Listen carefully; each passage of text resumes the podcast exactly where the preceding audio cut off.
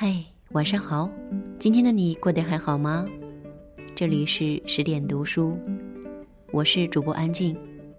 今天要跟你一起来分享到的一篇文章，来自王瑞科。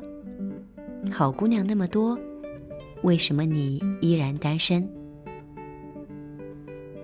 有一个远房表哥，毕业后开始走马观花的相亲，据不完全统计，相过的姑娘。不下几十个，但而立之年的表哥依然单身狗一枚。对此，表哥也十分懊恼：为什么见了那么多好姑娘，我还依然单身呢？对啊，这是为什么呢？表哥很认真的总结道：“我喜欢的人家不喜欢我，喜欢我的我又看不上。”我问表哥：“那你喜欢的姑娘，认真追了吗？”表哥说：“我追了，我给人家发信息，得到回复缺少的可怜，且清一色的极其简短。打电话约人家出来吃饭，对方要么没空，要么没胃口。然后呢？然后我就放弃了。其实我想说，女人嘛，能有多难追？对于自己喜欢的姑娘，只要玩命的追。”最终还是可以抱得美人归。那什么叫玩命追呢？讲几个正能量的小故事吧。作为我们家的首席大美女，大姨的美貌是有目共睹的。据家人说，大姨上学那会儿，不仅是学霸，还是校花。那时候，几乎班里所有的男生都喜欢她。出乎意料的是，大姨大学毕业后居然嫁给了其貌不扬的大姨夫。大家都在感叹一朵鲜花插在牛粪上，大姨却一脸幸福，而且幸福了大半辈子。大姨说，之所以选择大姨夫，是因为在所有喜欢她的男生中，大姨夫追得最拼命。当年大姨在商场做会计。大姨夫每天中午都会骑摩托车转大半个城，带着大姨去吃午饭，早晚接送大姨上下班。只要一有时间，就会到大姨商场等着她下班。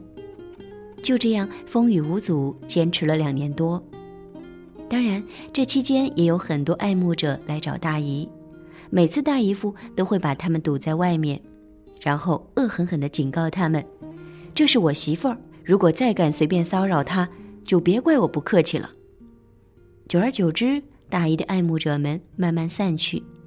三年后，大姨在众人的质疑声中和大姨夫走入婚姻殿堂。现如今，大姨当年的那些爱慕者，都相继成为成功人士，唯有大姨夫一直默默无闻。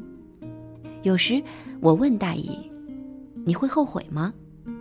选择他们其中的任何一个，现在生活都会大不一样。大姨一脸坚定地说：“不后悔，因为那些所谓的爱慕者，从来没有认认真真的追过我，他们只是嘴上说说喜欢而已。只有你姨父真心对我好。从我们认识到现在，二十六年了，你姨父从来没有让我做过一顿饭，没有洗过一件衣服。一个男人能做如此。”是任何金钱和地位换不来的。当时家里人都觉得你姨父和我的学历相差甚远，觉得他配不上我，为了拆散我俩，对他百般侮辱。但他依然默默无闻地对家里每一个人好。女人其实很容易满足的，只要这个男人肯掏心掏肺地对你好，对你身边的亲人好，就足够了。小姨比我大七岁，非典型八零后。当年认识小姨夫时，正是小姨风华正茂的桃李年华。那时，小姨夫在重点高中实习，而小姨已经在商场做了五年生意。用现在流行语来说，小姨俨然一白富美，而小姨夫则是穷屌丝。小姨夫是典型的理工男，木讷无趣，不善言辞。两人第一次见面，小姨就对他丝毫没有好感，可能太过紧张。吃饭的时候，小姨夫浑然不知自己腮帮上沾着米粒，门牙上贴着青菜，把小姨恶心的直反胃。小姨父是小姨众相亲对象中最一穷二白的，其他的几个有月薪几万的，也有能帮助小姨拿下整个携程的，还有在教育局为官的，但只有小姨夫踏踏实实追了小姨六年。是的，整整六年。六年中，小姨夫每天都会给小姨发几十条好玩的短信，尽管这些有趣的段子都是小姨夫在网上找的。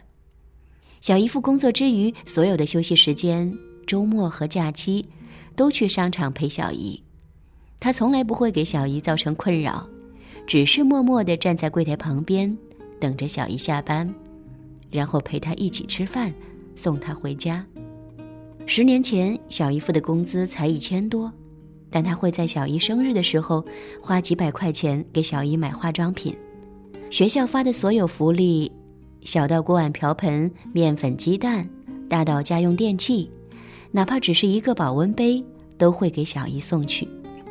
得知小姨总是在外边吃饭，肠胃不好，不会做饭的小姨夫苦练厨艺，终于把小姨喂成了小胖子。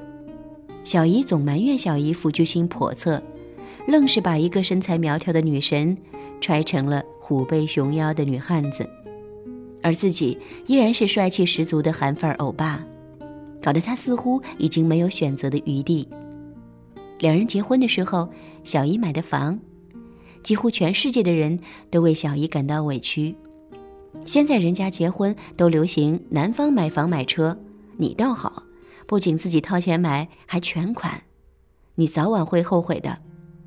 小姨一脸认真的说：“我不会后悔的。”俗话说：“日久见人心。”六年的时间足够能让我看清楚，身边这个男人是不是真心待我。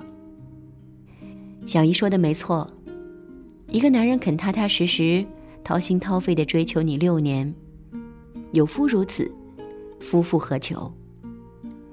现如今，那些为小姨感到委屈的亲朋好友们都在感叹：小姨夫简直就是模范丈夫的典范。电影《一百零一次求婚》中，穷矮矬屌丝黄渤成功逆袭白富美林志玲。很多人说这是一部很假的电影。现实生活中，一个干装修的包工头是不能娶到女神范儿十足的大提琴家。但黄渤对林志玲细致入微的体贴和关心令人动容。他知道心爱的她什么时候开心，什么时候不开心。他观察到。个头比自己还高一大截的他，拉琴的时候坐着一般的椅子很不舒服，于是他每天穿着十几公分的高跟鞋，不停地测试为他量身打造的椅子。在很多人看来，那只是一把私人定制的椅子而已。然而对广大女性来说，这却是最简单却又最难满足的要求——安全感。黄渤的最大梦想就是可以让心爱的女人幸福快乐，最重要的是，他愿意为了这个最大而最小的梦想努力奋斗终生。黄渤告诉我们，只要你真的能学会如何对一个人好，那么就一定会拥有真正的幸福。心理学中关于爱情有个非常经典的案例，有一个男孩深深的爱上了一个女孩。可是女孩并不喜欢他，男孩每天坚持在固定的时间给喜欢的女孩打电话、发信息，信息和电话内容都不长，只是简单的关心和问候。你吃饭了吗？天冷了记得添衣服。最近感冒的人很多，记得多喝热水。就这样，男孩坚持了半年，然后突然消失。本来女孩是没有太在意男孩平淡而真切的关心和问候。男孩消失后两天，女孩开始不习惯。每天只要到了男孩固定发信息、打电话的时间，她就开始不停的胡思乱想：为什么他今天还没有给我发信息？为什么没给我打电话？难道他生病了吗？还是家里出了什么事？就这样，女孩胡思乱想一个星期后。她发现自己满脑子想的都是男孩。就在这时，男孩再次打来电话，女孩迫不及待的对男孩说：“我想，我已经爱上你了。”然后有情人终成眷属。很多人说男孩耍心机，也有人说女孩是因为习惯、因为条件反射，所以才选择男孩。但是有一点是不可忽视的，男孩真的很爱女孩，而且他为了女孩做了很多努力，即使略施小计，那也是因为爱情。听我噼里啪啦说了那么多，表哥似懂非懂的问我：“只要我像大姨夫和小姨夫一样玩命的爱一个姑娘，就一定能追到心爱的姑娘？”我点了点头，又摇了摇头，不能百分之百肯定，但至少你不会后悔，不会留下遗憾。不过，当你还没有掏心掏肺真正对一个姑娘好的时候，请不要再自怨自艾的对我说。好姑娘那么多，为什么我依然单身呢？那你赶紧再给我介绍个好姑娘呗！就算我想努力，那也得有个目标，不是吗？表哥说：“那你有什么条件呢？首先要瘦，其次要白，最后要美。”表哥一本正经的对我说：“我看了看黑成一块煤炭，一脸青春美丽疙瘩痘。”胖到二百斤的他，一字一顿地说：“那请你先去减个肥，然后美个白，最后去个痘，好吗？毕竟，这是你为心爱的姑娘做出的最大的努力，不是吗？”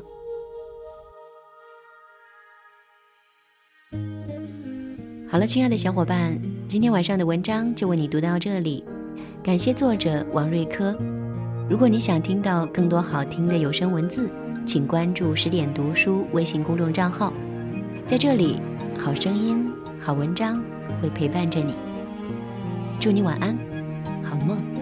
这里我不会留太久，早就想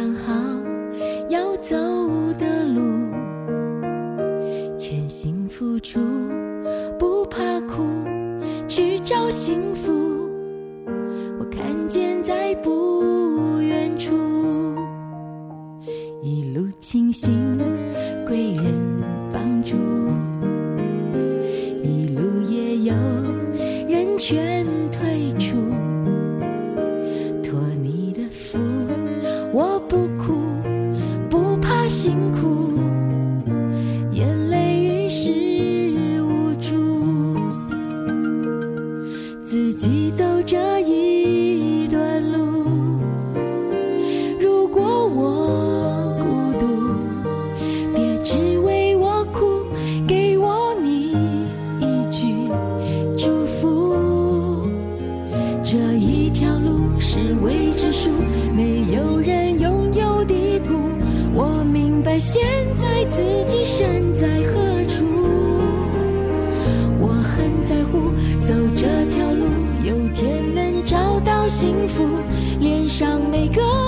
情都可